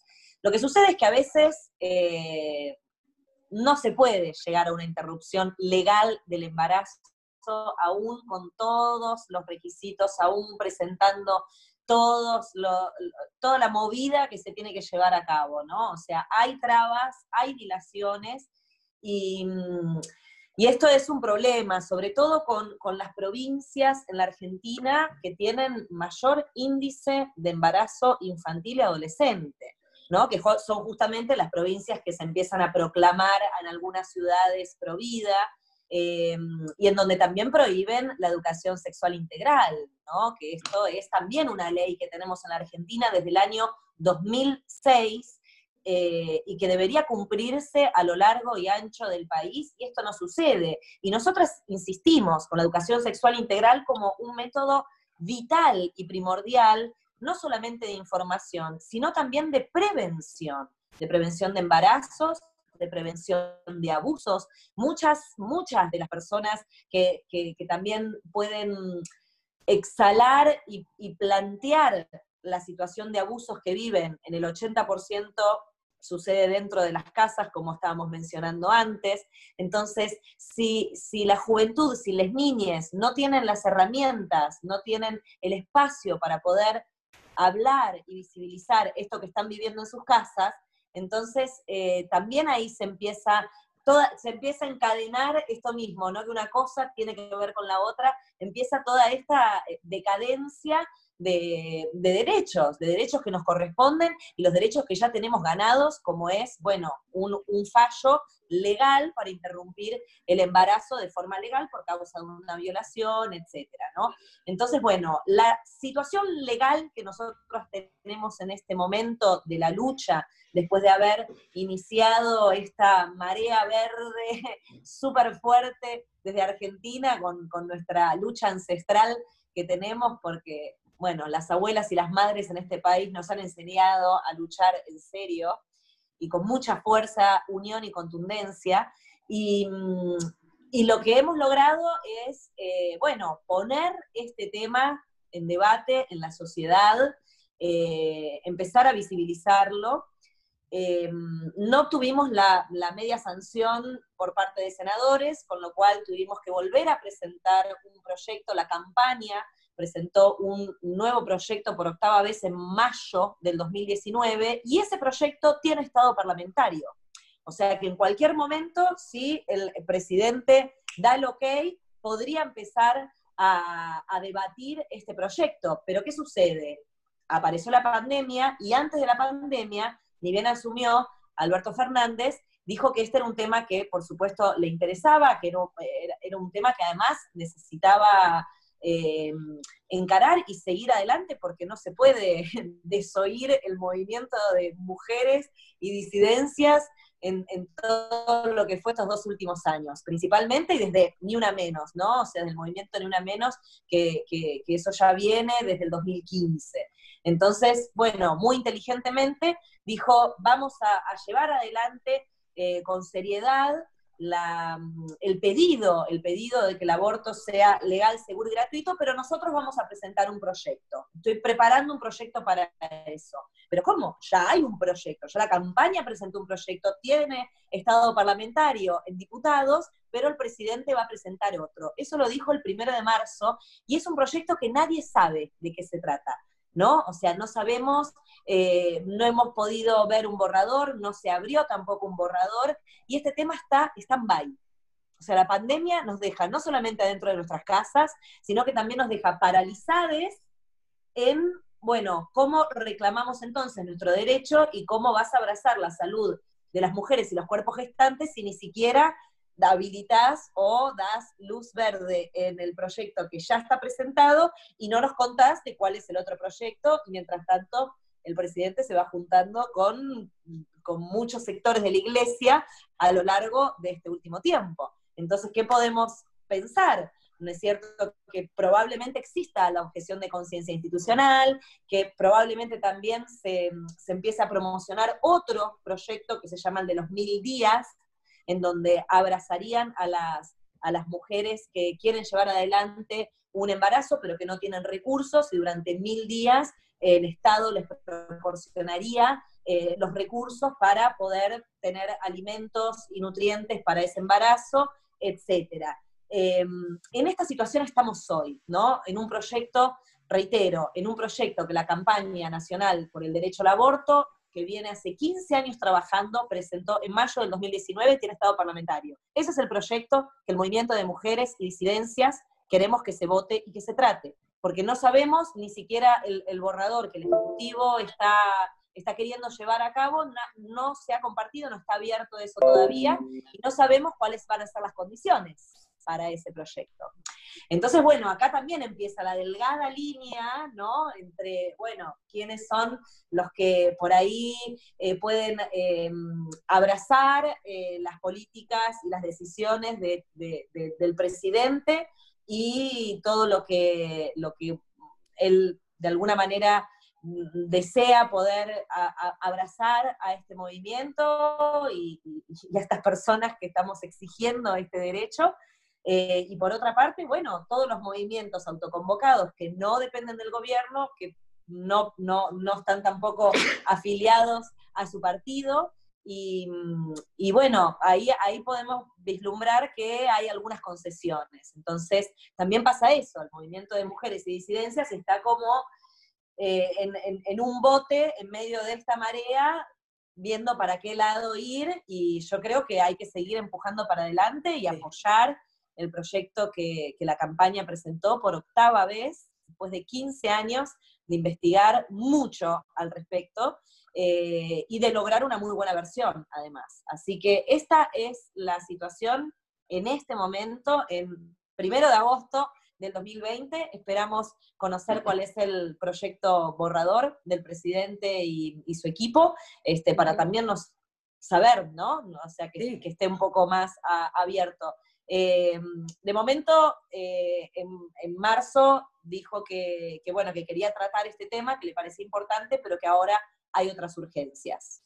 Y mientras tanto, las urgencias siguen siendo como siempre, lo comercial como siempre, por supuesto en este momento la salud, y esta pandemia deja en evidencia muchas falencias que ya traíamos en nuestro sistema de salud, en nuestro sistema de educación y todo lo que de alguna manera nos sucede a los países que estamos tratando de crecer y de alguna manera eh, evolucionar y, bueno, y las grandes potencias muchas veces no nos lo permiten. Entonces, eh, es un momento interesante, es un momento bien interesante y no vamos a quedarnos silenciados, aunque estemos en estas cuatro paredes, en una cuarentena eterna, porque ya van muchísimos días, es una de las cuarentenas más largas que tenemos acá en la Argentina, eh, así que es importante seguir haciendo red y tener estos espacios de comunicación para, para seguir creciendo, para seguir intercambiando y apoyarnos entre nosotros. Exacto, exacto. Es qué, qué, importante lo que dice Laura, porque efectivamente tenemos que seguir haciendo redes, ¿no? Es lo que nos queda y no, no, es, no es un bozal, es una mascarilla, no más. Así que vamos a seguir insistiendo y empujando desde acá. Quiero aclararle a la gente que está en su casa que cuando hablamos de aborto seguro no solo es para mujeres, sino también para cuerpos gestantes. En ese sentido, de eso habla de las disidencias también Laura y también nosotras acá en Chile. Y en ese sentido quería preguntarte, Dominique, para que entremos de lleno al tema pandemia. Eh, efectivamente, claro, las mujeres estamos siendo vulneradas en este minuto. Me imagino cuánto más vulneradas están siendo las disidencias y las mujeres afrodescendientes, ¿no? ¿Cómo, cómo ves el panorama? Tú como médica en, este momento en pandemia en Chile, tengo entendido que no hay acceso a, los métodos anticonceptivos, eh, no hay acceso, o sea, con mayor razón no hay acceso a un aborto. Además, hablamos de baby boom, mucha gente fanática de las guaguas, no sé, habla de que es fascinante que vengan tantos niños y niñas al mundo, pero el baby boom son muchos, hablábamos de 7 millones de embarazos no deseados en el mundo solo en pandemia. Mira, eh, hay varios eh, aspectos a considerar. Primero, se van a producir un número importante de embarazos no deseados. ¿Por qué? Primero, el ciclo menstrual eh, se desregulariza cuando existe una situación de estrés como el encierro y la pandemia. Primero, entonces, todas las mujeres que calculaban los días fértiles pueden tener alteraciones y por lo tanto errores de cálculo. Dos, muchos anticonceptivos estaban sin stock. A mí me llamaban pacientes diciéndome, oye, no hay en la farmacia, he preguntado en tanta parte, ya, no había acceso. En el sistema público también estaban todos cerrados, todo se eh, concentró en pacientes COVID y ¿Qué pasó con todas las mujeres adolescentes que tenían que ir a buscar sus anticonceptivos? Hay, una, hay dos encuestas que hizo la, que hizo la corporación Miles eh, eh, sobre este tema, de cómo disminuyeron los servicios eh, de salud sexual y reproductiva. Y hay que considerar que la Organización Mundial de la Salud y múltiples sociedades científicas hablan de que los, el acceso o los servicios de salud sexual y reproductiva son eh, urgentes, son eh, primordiales o fundamentales, no se pueden interrumpir. Bueno, ¿qué pasa ya con los anticonceptivos? Muchas mujeres también dejaron los anticonceptivos porque dijeron, oye, no voy a ver a mi pololo por esta cuarentena, y ahí también muchos, eh, se generan muchos embarazos no deseados. Cuando uno interrumpe, existen escapes ovulatorios y qué sé yo. Y además, eh, la pandemia o la cuarentena hace que la mujer esté con su eh, violador o, que, e, el ente de la violencia sexual. Por lo general son convivientes o parejas, entonces ahí también existe un aumento de este abuso sexual y por consiguiente, considerando todo el tema del acceso a anticonceptivos, también aumenta el riesgo de embarazos no deseados. Y eh, otra cosa que es importante considerar es los embarazos no deseados, ¿ya? Ocurridos después de, de, desastres naturales o pandemias como esta, está estudiado que lo que hace es precarizar la situación de la mujer en la sociedad. ¿Por qué? Porque las mujeres somos las principales eh, cuidadoras, entonces si alguien va a dejar un trabajo, por lo general la mujer lo deja. Y la mujer también tiene contratos más informales y que en estas situaciones se pierden. O sea, si hay un momento en, eh, social o a nivel país mundial en que hay que proteger a la mujer de embarazos no deseados, son estos. Pandemias, desastres naturales, y por lo tanto los servicios de salud sexual y reproductiva son de primera eh, relevancia o necesidad. Y con respecto a, lo, a esta pregunta de las discriminaciones a las que están las disidencias sexuales, bueno, primero que todo, como decías tú, ahora existen hombres que se embarazan. ¿ya? Hombres trans que tienen útero y deciden ejercer la maternidad. Como cualquier disidencia sexual, van, son discriminados per se. ¿ya? ¿Por qué? Porque no son llamados con, por su nombre social en los centros de salud, o porque todo este enredo del carnet de identidad, eh, su nombre real, no les permite eh, estar en los sistemas de salud. ¿ya? Y con respecto al tema del racismo, quiero referirme eh, a los inmigrantes, que en el fondo eso es lo que nuestro problema mayor de racismo, bueno, es contra los inmigrantes y contra nuestro mismo pueblo mapuche. A ver, ¿qué pasa con una mujer inmigrante? Por ejemplo, las mujeres que a mí me toca ver en el hospital. Una mujer que no habla el idioma. Entonces, ¿cómo se acerca a un centro de salud? Nadie habla creol, tiene que ir con la pareja, que a veces la misma pareja es la que no le permite el uso de anticonceptivos. No tiene un contrato porque viene acompañando a la pareja, entonces no se puede inscribir en FONASA o es muy engorroso. ¿ya? Entonces vamos sumando eh, obstáculos. Entonces no, no reciben educación sexual, tampoco, no conocen la ley, también me ha tocado, ay, eh, esto fue una violación, y yo le digo, oye, aquí tenemos eh, aborto en tres causales, no sabía, entonces, no hablan el idioma, no saben, son mujeres por lo general precarizadas desde el punto de vista de la educación sexual, están en un país ajeno, entonces al final, el sistema es el que está discriminando a las disidencias sexuales y a eh, los inmigrantes u, otras razas que estén acá, ¿ya? Eh, en el fondo, todos los, pasos a hacer son complicados, requieren tiempo, muchos requieren tener computador, internet, o sea, eh, y a eso súmale que no habla el idioma, o sea, entonces al final es algo estructural del sistema, ¿ya? que siempre las mujeres vulnerables, y qué más vulnerable que alguien de otra raza, de otro país, en, otro, en un país que no es el suyo.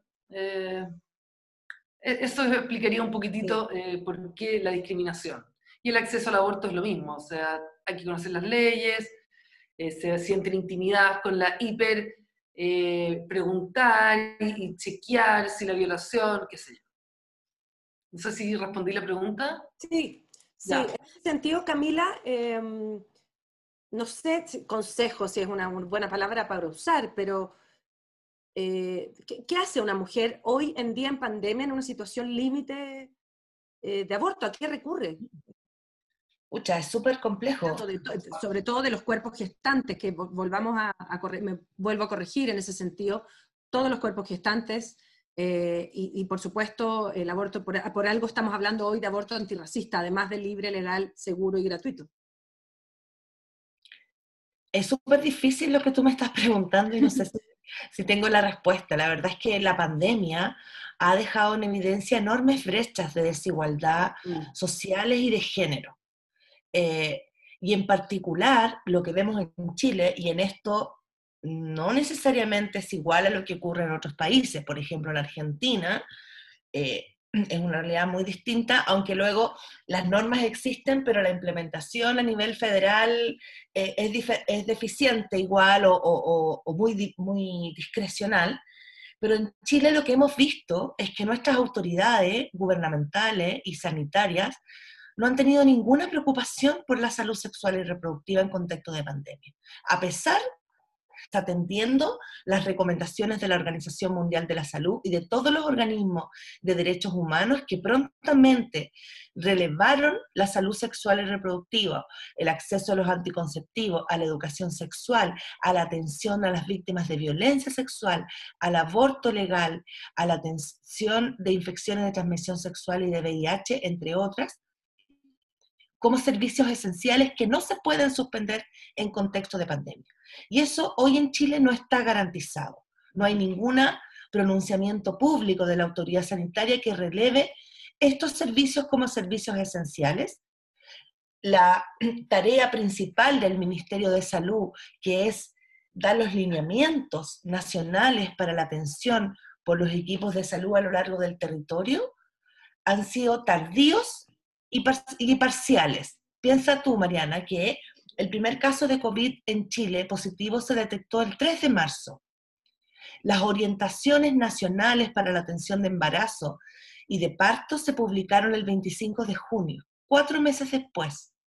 La atención para las víctimas de violencia de género el 13 de julio, cuatro meses y medio después. Entonces, vemos que las autoridades no le han dado ninguna prioridad a la atención de salud sexual y reproductiva, no conocemos orientaciones nacionales para la continuidad de los servicios de anticoncepción, y por eso la realidad que nos comenta eh, Dominique, de cáncer cervicuterino, de cáncer de mamas, que son causas de muerte importantes de mujeres en Chile, las infecciones de transmisión sexual y el VIH que han aumentado en los últimos años en Chile, a diferencia de otros países de la región, son temas que han quedado a la resolución local. Y aquí yo quiero ser muy clara que no es una crítica a los equipos de salud.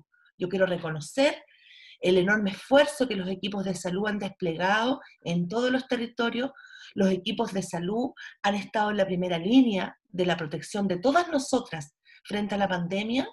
Son en su mayoría mujeres profesionales y técnicas de la salud que están en una situación de enorme precariedad, no han contado siquiera con garantías mínimas de protección personal, no cuentan con apoyo para el cuidado de las personas que a su vez están a cargo de ellas, como sus hijos, sus hijas y otras personas mayores, eh, están sometidas a una presión enorme. Y en los niveles locales están dando todo el esfuerzo para sacar adelante la atención de salud de las personas eh, afectadas por COVID y las otras atenciones pero sin lineamientos claros de parte del Ministerio de Salud, sin recursos adicionales, sin medidas específicas para garantizar el suministro, la cadena de suministro de anticonceptivos y de otros medicamentos, no se puede.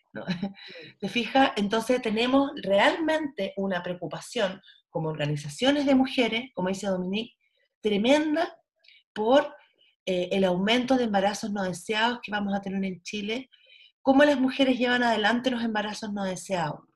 Muchas mujeres terminan resolviendo igual por la maternidad, pero una maternidad absolutamente desventajosa que las pone en una situación de precariedad.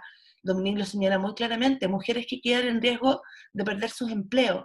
Sin autonomía económica tampoco podemos sacar adelante a nuestro hijo ni enfrentar la violencia. Entonces entramos en un círculo totalmente vicioso que se podría evitar o evitar en gran medida si las autoridades se preocuparan de nosotras las mujeres y de algo tan elemental como que podamos seguir accediendo a métodos anticonceptivos, seguir previniendo infecciones de transmisión sexual, recibir protección frente a la violencia sexual y acceder al aborto en tres causales. Si eso es una ley, no tenemos que preguntarle a las autoridades actuales que sabemos que no están de acuerdo con esos derechos, pero es una ley de la República y tenemos derecho a que esa ley sea cumplida. Y hoy en día esos derechos no están garantizados y estamos sumamente preocupadas. Sí, así es, estamos súper preocupadas todas, evidentemente. Y, quiero preguntarles a las tres, partir por Laura quizás de su experiencia en Argentina, lo que hemos hablado redondea en una misma cosa, ¿no? Las autoridades, al parecer de derecha, ligadas al, a la iglesia o al fanatismo religioso muchas veces, son los que nos juegan más en contra hoy en día, ¿no? Resulta un poco irrisorio pensar que estamos en el 2020 y que haya gente todavía que tiene esa mentalidad, ¿cierto? Entonces, no sé si nos puedes contar un poco, Laura, me gustaría que después lo habláramos Camila y Dominique, ¿qué le dirían a esa gente conservadora? ¿Qué le dirían a la gente? Eh, ¿Por qué se liga tanto, no? Esta, prohibición, esta cosa, esta moralina, tanto a los gobiernos de derecha. ¿Qué hacemos para transformar eso? Nosotras siempre decimos que, un pañuelo verde puede conquistar un pañuelo celeste, pero no al revés, ¿no? Em, creo que lo que hay que ir profundizando y, y, de alguna manera ir encontrando el punto de equilibrio es pensar que la discusión no es, si, si, no es la discusión moral, si está bien o mal hacer un aborto. La discusión es si de hacerlo es de forma clandestina o de forma segura, legal y, por supuesto para, para todos, de la misma manera, en las mismas condiciones, y donde el Estado esté presente, abrazando y acompañando esa situación, además de trabajar en todo lo otro que es la prevención. Por eso nosotras acá insistimos tanto en la educación sexual integral, ¿no? En promocionar esto porque es lo que de alguna manera nuestro, nuestro lema, nuestro pañuelo lo dice, educación sexual para decidir, anticonceptivos para no abortar y aborto legal para no morir. Para no morir. Entonces, esto, esto es lo que, lo que fuertemente nosotras tratamos siempre desde un lugar amoroso y siempre desde un lugar distinto al que nos encontramos en la vereda de enfrente, ¿no? Que es con agresión, con violencia, con descalificación. Y, bueno, podemos entender que quienes estamos abrazando el feminismo y entendiendo que tenemos que construir un, nuevo paradigma, no tenemos que replicar las formas de aquello viejo y rancio que estamos dejando atrás. Entonces, eh, vincularnos desde la violencia y desde ese lugar eh, reaccionario y de alguna manera sin, sin fundamentos, no está bueno. Entonces, tenemos que abrazar y tenemos que sentarnos y charlar y debatir y enseñar y explicar por qué es tan importante que las condiciones sean legales y que no sea solamente despenalizado el aborto, porque eso sería como un rango menor, ¿no? Entender que si queremos la legalización es porque el Estado tiene que abrazar y contemplar muchísimas otras cosas, no solamente que no vaya preso quienes practican esa situación en forma clandestina, ¿no? Sino también decir, bueno, acá hay un Estado presente, hay un Estado que realmente abraza la salud de las mujeres y de los cuerpos gestantes y pone en funcionamiento un montón de eh, eh, protocolos y acciones para cuidar y proteger eso y principalmente para prevenir. Entonces, quienes están eh, con la bandera de, los, eh, los derechos eh, los mal llamados, ¿no?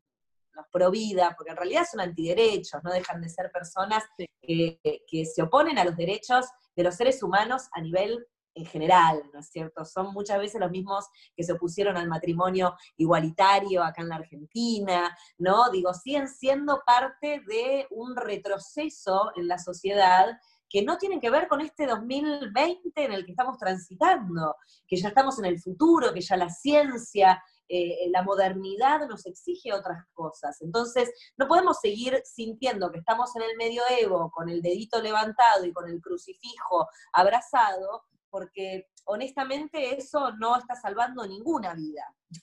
Entonces, eh, esto es, importante que lo podamos hablar así y que, que podamos tener un debate eh, maduro y un debate también entendiendo que si del otro lado hay tanta reacción y hay tanta violencia, es porque en el fondo hay miedo, ¿no? O sea, siempre sabemos que cuando hay miedo, esa es una primera reacción primaria, ¿no? Este, salir a defendernos desde un lugar que muchas veces es estéril, ¿no? Sin, fundamentos, sin, sin, fundamentos científicos sobre todo.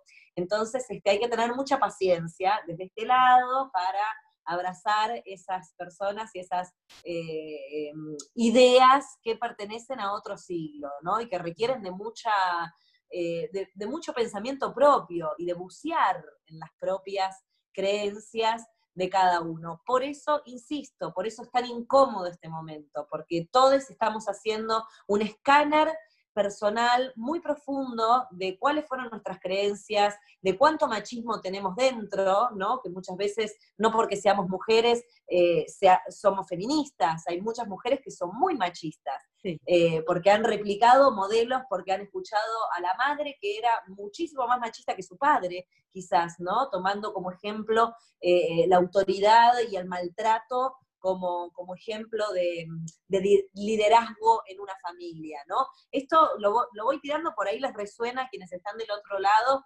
escuchando este, con amor y quienes están escuchando así cruzados de brazos diciendo qué están diciendo, o por ahí nos están eh, eh, eh, maldiciendo en los comentarios. Simplemente es que, y para cerrar, este momento es un momento en donde tenemos que escucharnos, porque también no se trata solamente de poder hablar y desde nuestro lema acá en la Argentina, que fue muy fuerte, no nos callamos más, eh, también tiene que haber un oído del otro lado disponible a poder escuchar lo que tenemos para decir. Entonces, este ejercicio es mutuo, no es un ejercicio unilateral. Eh, y estamos todos incluidos en la sociedad en este hermoso ejercicio de poder comunicarnos y aprender una comunicación eh, acorde a estos tiempos que estamos viviendo. Así es, sí. Es difícil igual, ¿no? Porque uno se enfrenta como a un dogma, finalmente, ¿no? Camila, Dominique, eh, no sé, ya tenemos que ir cerrando, nos quedan 10 minutos. ¿Qué, ¿Qué, harían ustedes? ¿Cómo enfrentamos a este conservadurismo que es tan dogmático, ¿no? Que es tan, lo que dice Laura es cierto, paciencia, paciencia, y nosotras hemos sido muy pacientes, vaya que sí. Pero cuando este, este, este dogma está anquilosado al poder, ¿cómo avanzamos? Yo creo que es bien, es complejo, pero eh, lo que, el cambio social que hemos visto en los últimos años es muy alentador, porque si pensamos en los últimos cuatro o cinco años, el debate social que ha habido al respecto ha sido una explosión, una explosión de una realidad que estaba oculta, que estaba estigmatizada y que de pronto las mujeres dijimos, eh, ya, no, ya no, no tengo miedo a decir que yo aborté, no tengo miedo a decir que eh, creo en esto. Eh, pero yo creo que es importante, y, y, entonces es una cuestión como que dice de tiempo, cómo la sociedad va cambiando y los tomadores de decisión en algún momento se tienen que hacer cargo de esta demanda social y de esta realidad, si lo que estamos hablando es de una realidad.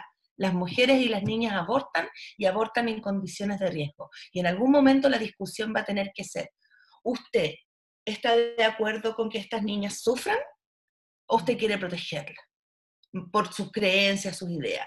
Y yo creo que cuando esa, esa se, transparente, esa situación de qué tipo de legislador es usted, uno que está de acuerdo con la cárcel para las mujeres por ejercer su decisión, o un legislador que quiere una ley para proteger a todas las mujeres. Y yo creo que ahí es importante tener en cuenta que vivimos en un Estado de Derecho, supuestamente, en un Estado laico supuestamente, y tenemos que exigir esas condiciones mínimas de una democracia. En una democracia las leyes no pueden eh, basarse en consideraciones religiosas, como en la actualidad, eh, y no pueden amparar las concepciones morales de un determinado grupo, aunque sea un grupo mayoritario. Las leyes no pueden ser el reforzamiento de una posición moral. Y eso es lo que vivimos hoy en día y tenemos que deconstruir esa, esa anomalía.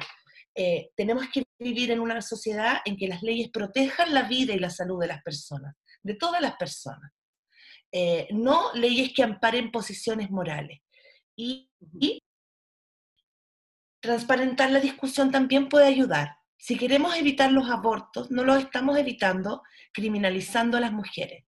Si queremos evitar abortos, genuinamente debemos avanzar en educación sexual integral, en servicios de salud sexual y reproductiva adecuados a las etapas de ciclo vital y a las orientaciones eh, e identidades de género de las personas, acceso amplio a los métodos anticonceptivos, incluso para menores de edad y no solo en los establecimientos de salud, y servicios de salud que respeten la decisión de las personas. Es eso lo que va a evitar los abortos, únicamente.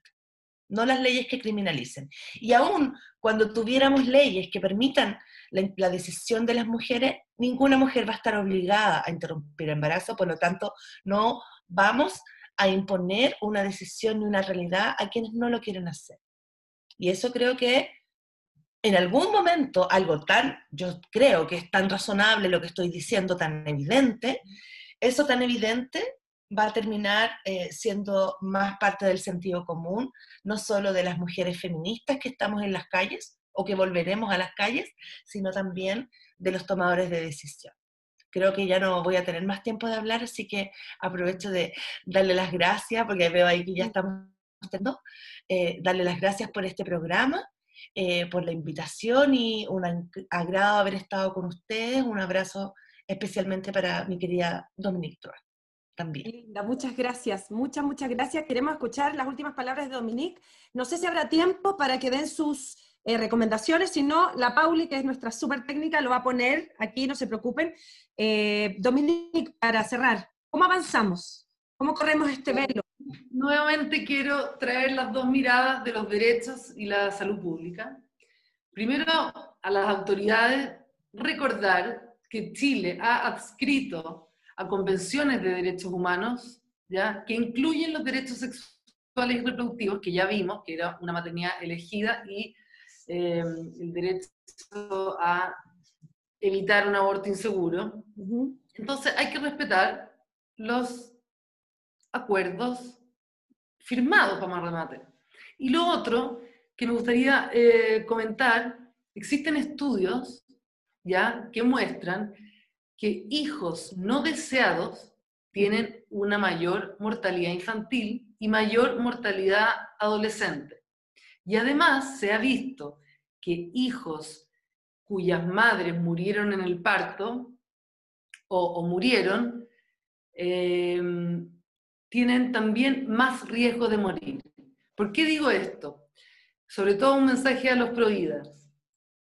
Si nosotros estamos valorando la vida, legalizar el aborto va a disminuir la mortalidad materna, o sea, de las madres, la mortalidad infantil de todos esos niños que queden huérfanos y, de, eh, y el número de abortos.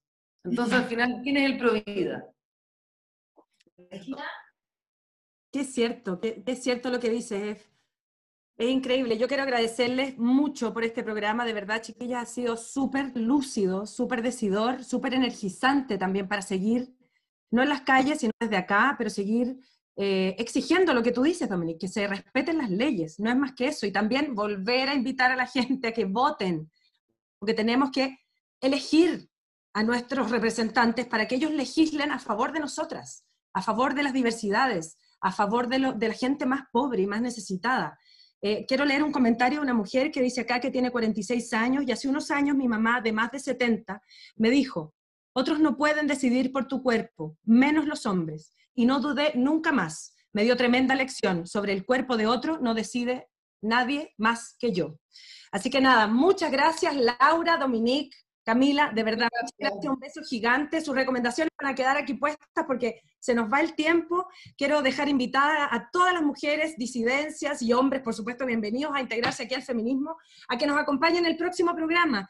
Es el sábado 8 a las 20 horas por este mismo canal de Instagram, Actrices Chile. Hablaremos de plebiscito y participación política feminista con dos grandes invitadas, Alejandra Castillo y Sofía Brito. Será el primer programa de nuestro ciclo constituyente. Un abrazo fraterno, un abrazo grande y insistir, es nuestro cuerpo, es nuestro territorio. Queremos aborto libre, legal, seguro, gratuito y antirracista. Nos vemos. Muchas gracias. Que estén muy bien. Un fuerte.